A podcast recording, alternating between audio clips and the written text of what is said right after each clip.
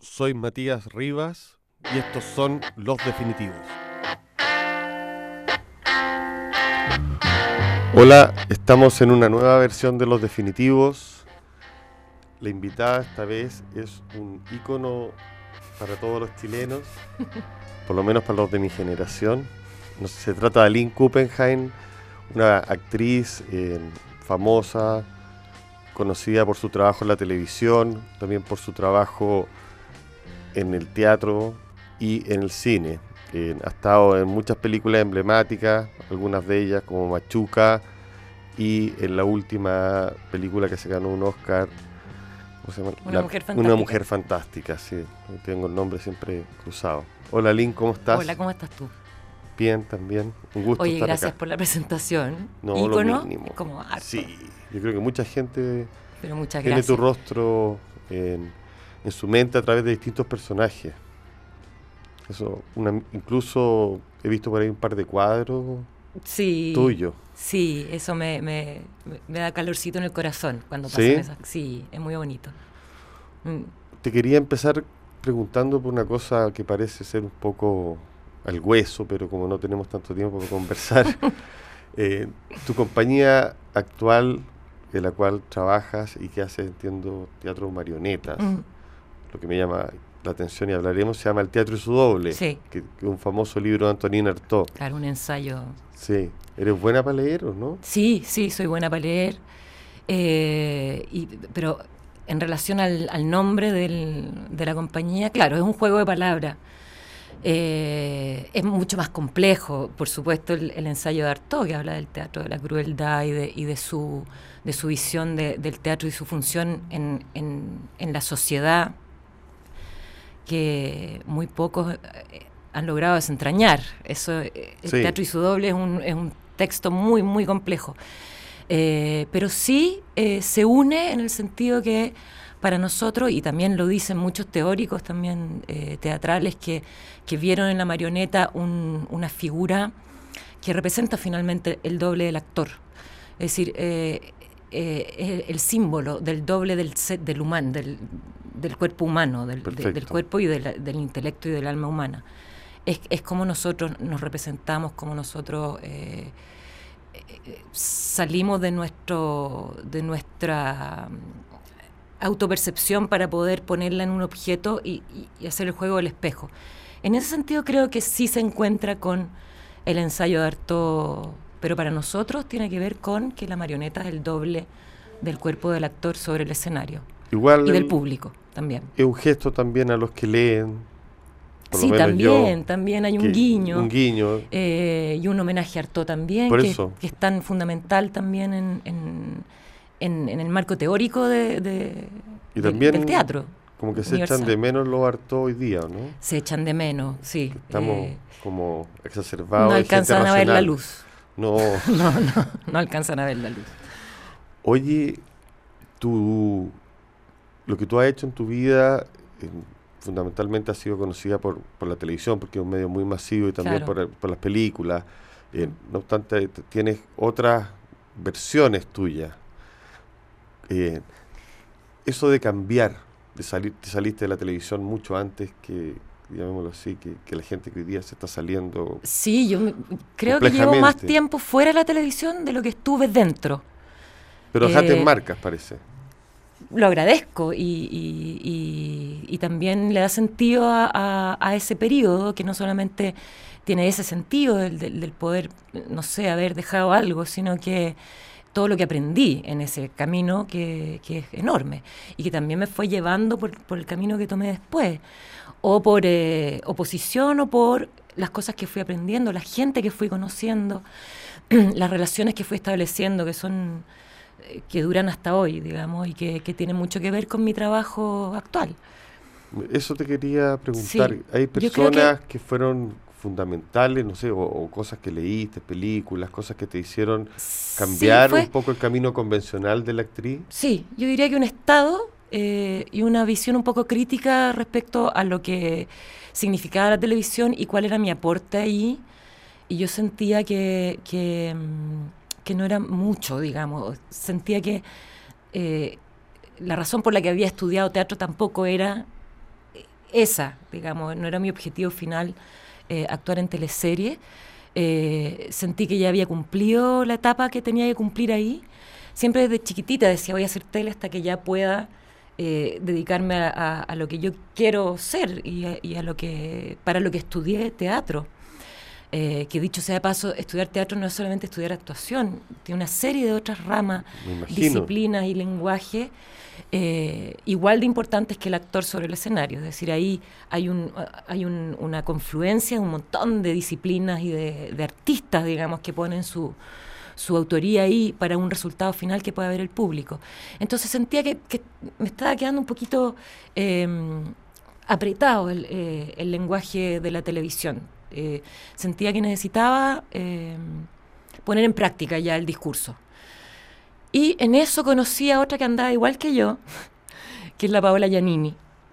En una teleserie, en los camarines, empezamos a conversar, a, reconocernos, a sentir que la otra andaba en la misma y hacernos muy amigas.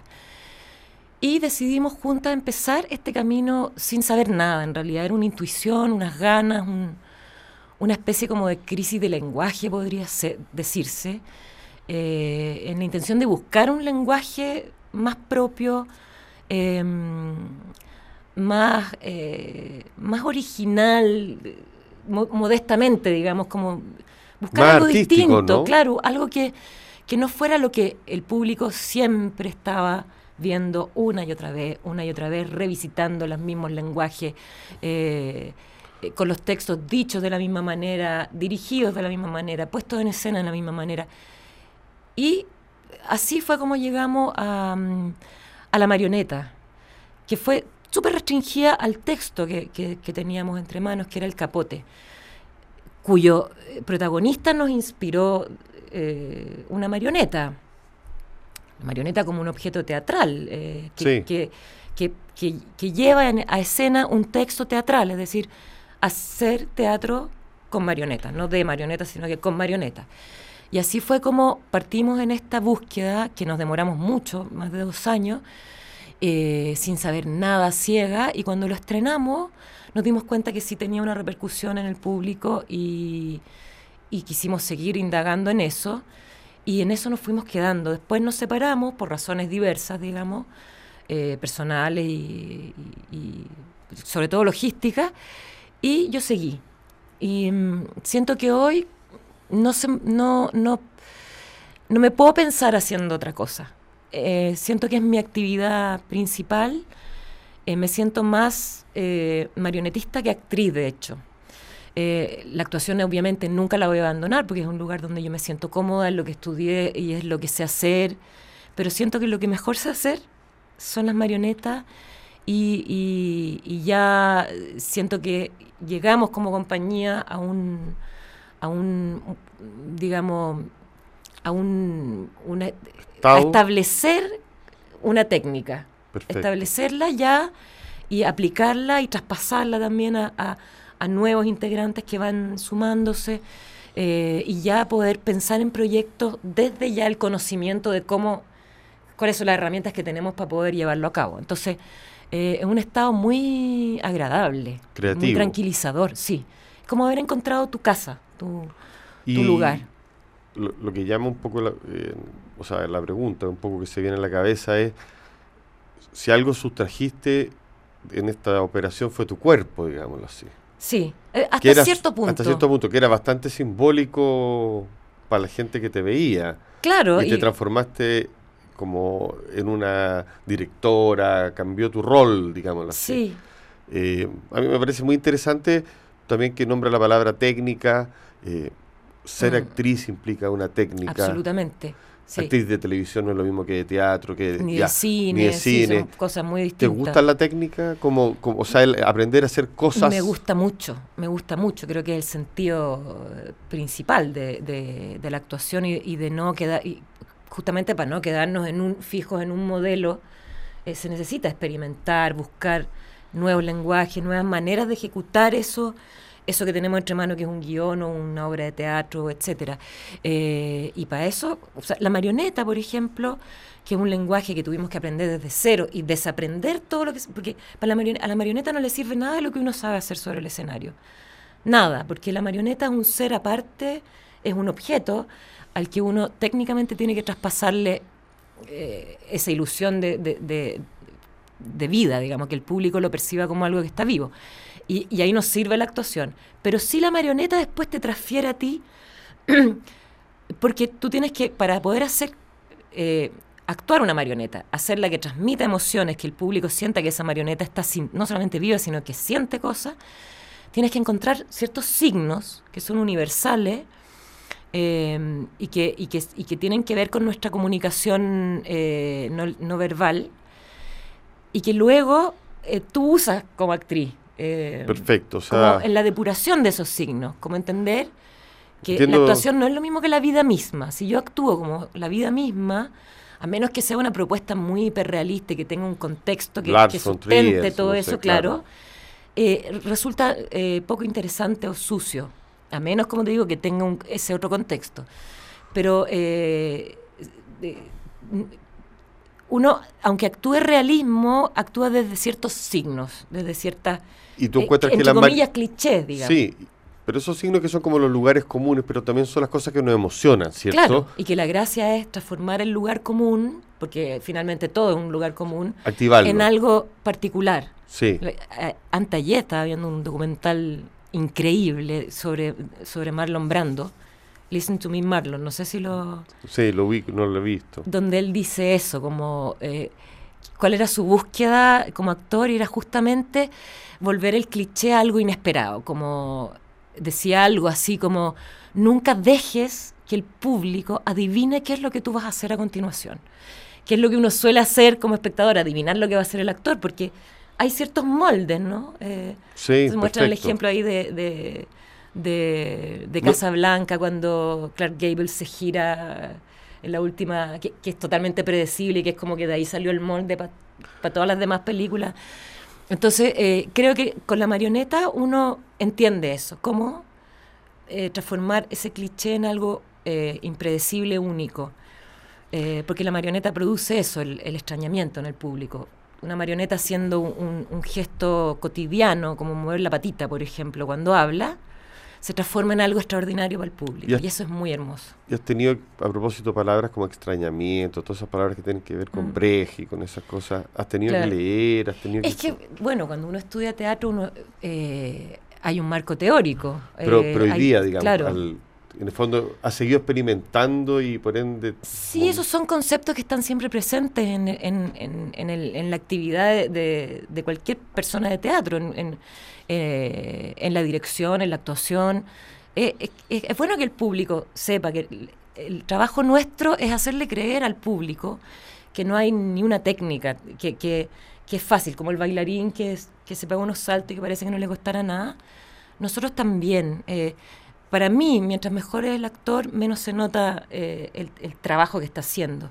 Y eso implica también una técnica, un marco teórico, eh, ciertos conocimientos eh, más amplios de, psicología, por ejemplo, eh, donde el, personaje se, estudia, se desglosa desde varios puntos de vista, hay distintos métodos, hay distintos maestros, hay distintas corrientes, en fin, eh, claro, lo que vemos en televisión, por ejemplo, también viene influenciado todo eso, aunque está más simplificado. Entiendo, sí. Pero, pero sí hay eh, algo de eso. Em, entonces es bonito también eso, que el público sepa que la actuación no es eh, hacer como que uno, eh, como que no hay cámara y uno está viviendo la vida misma, porque no es así, uno se estudia un texto, lo que uno está diciendo, algo está escrito antes. ¿Te importa lo, Entonces, lo intelectual en el fondo? ¿no? no es que me importe, sino que siento que es, es la herramienta, así como como cuando eh, construyo algo, necesito un martillo, si es que yo quiero construir eh, Pero a la hora de... algo interesante, tengo que tener ciertos conocimientos detrás, no basta con la pura intuición. No, sin duda. Después viene la intuición, obviamente, y ahí viene eh, lo, que cada, lo que cada creador, es una palabra súper grande, pero aporta, que tiene que ver con su propia mm, naturaleza, su propia materia. Pero finalmente usamos las herramientas que tenemos, que, que, son esos conocimientos. Oye, pasando un poco a, a, la, a las miles de, o a las decenas de personajes que ha interpretado, que debe ser muy extraño que la gente todavía te debe algunos reconocer por ello, hablar de eso. ¿Te quedan en la psicología, o sea, como rémoras, como fantasmas de esas personas que tuviste que asumir en algún momento? o sea, no sé, la eh, psicología en la mente, digamos, en los sueños. Puede que sí, porque en el fondo cuando, cuando uno interpreta un personaje, eh, generalmente ese personaje no, no, tiene muchas cosas en común con uno. Entonces, hay que hacer el ejercicio de ponerse en la cabeza de, ese personaje para poder darle una orgánica eh, creíble, digamos, para que el personaje pueda tener reacciones naturales, concordantes con su propia naturaleza, que no necesariamente es la mía. Eh, entonces, para poder darle esa verdad, por supuesto que hay que ponerse en ese lugar, reflexionar acerca de, de, por qué, eh, en qué contexto familiar, histórico, social, este personaje termina configurándose de la manera que se configure, em, eh, pensando como piensa, poder entender por qué alguien piensa de una manera quizás muy distinta a la que pienso yo. Entonces, obviamente, eso te va dando eh, una visión de las personas distintas.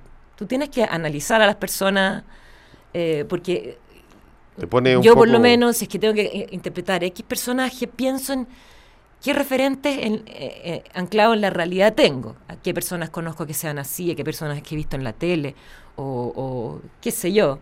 Uno recurre a, lo, claro, a lo que a lo que uno tiene.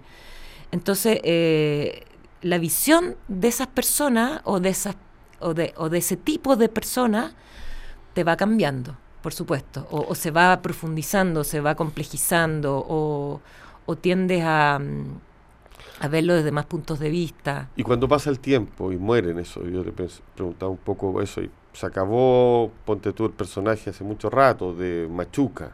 Claro. No obstante, puede alguien decirte, oye, acabo de ver la película con cierta inocencia, y felicitarte en la calle. Claro. Ya. Y tú ya lo hiciste hace... Sí, ¿no produce algo en el cuerpo? ¿O solo es una cuestión que de la cual te liberaste? Como... Interesante pregunta. No, yo, o sea, es que también cada actor es un universo y a cada actor le resuenan las cosas a ti distintas. pero a este mí, no, a mí me... Mm, es que el cine lo veo yo como un... como... como, como la, el, la plataforma de, dramática, digamos, más fiel a sí misma porque, una, porque queda, es una obra que queda como un cuadro, queda ahí imperturbable en el tiempo y por supuesto que cuando uno lo mira con una perspectiva le encuentra eh, las imperfecciones o uno dice he crecido en esto, lo habría hecho, hecho, distinto hoy, pero finalmente eso es lo que es y también puedes encontrarle lo bueno que no le viste en su momento, porque estabas preso de ciertas expectativas que ya se te olvidaron cuáles eran, entonces puedes verlo más objetivamente.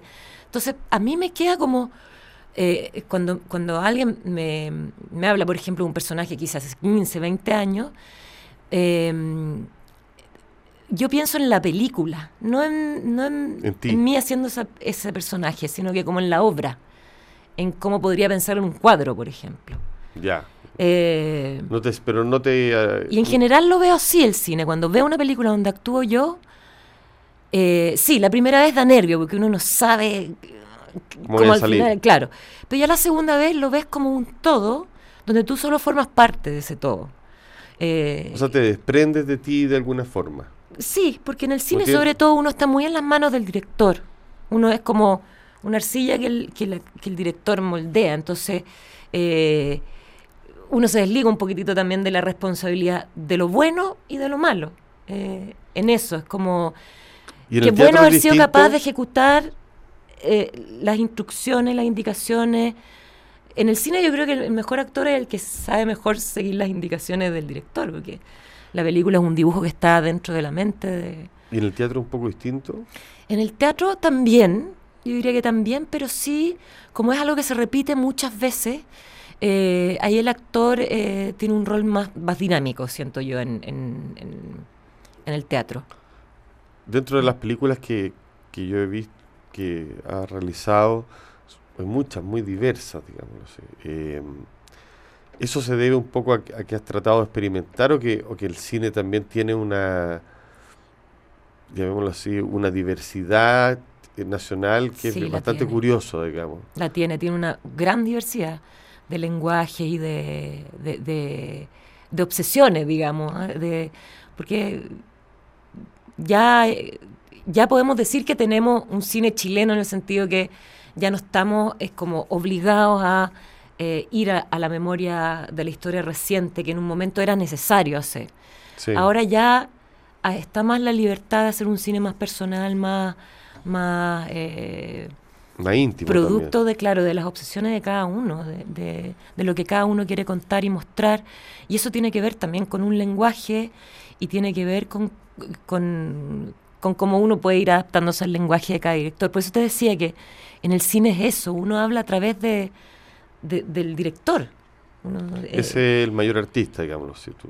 O sea, ojalá poder lograr meterse en la cabeza del director y saber, pero un buen director también es el que te sabe traspasar bien esa indicación y que tú puedes, eh, y que te da la libertad también, quizá de, de, salirte un poco y decirle a lo mejor esto también te puede funcionar, ¿sí? Es muy lindo el trabajo entre el director y el actor, eso es muy íntimo también. Eh, hay, un, hay, un ceder mutuo, pero siempre sabiendo que, que la, la, palabra es la del director. Si tú tienes algo que aportar, bacán, pero si no, tienes que eh, dejarte amasar, digamos, por el director. Y esa relación es con un poder, finalmente. Es que... Eh, o sea, un poder mucho más agradable que el poder, digamos, ejercido del Estado. Es la creación, es, es, es, el proyecto de esa persona y sale de la cabeza de esa persona y por algo pensó en ti también. Okay.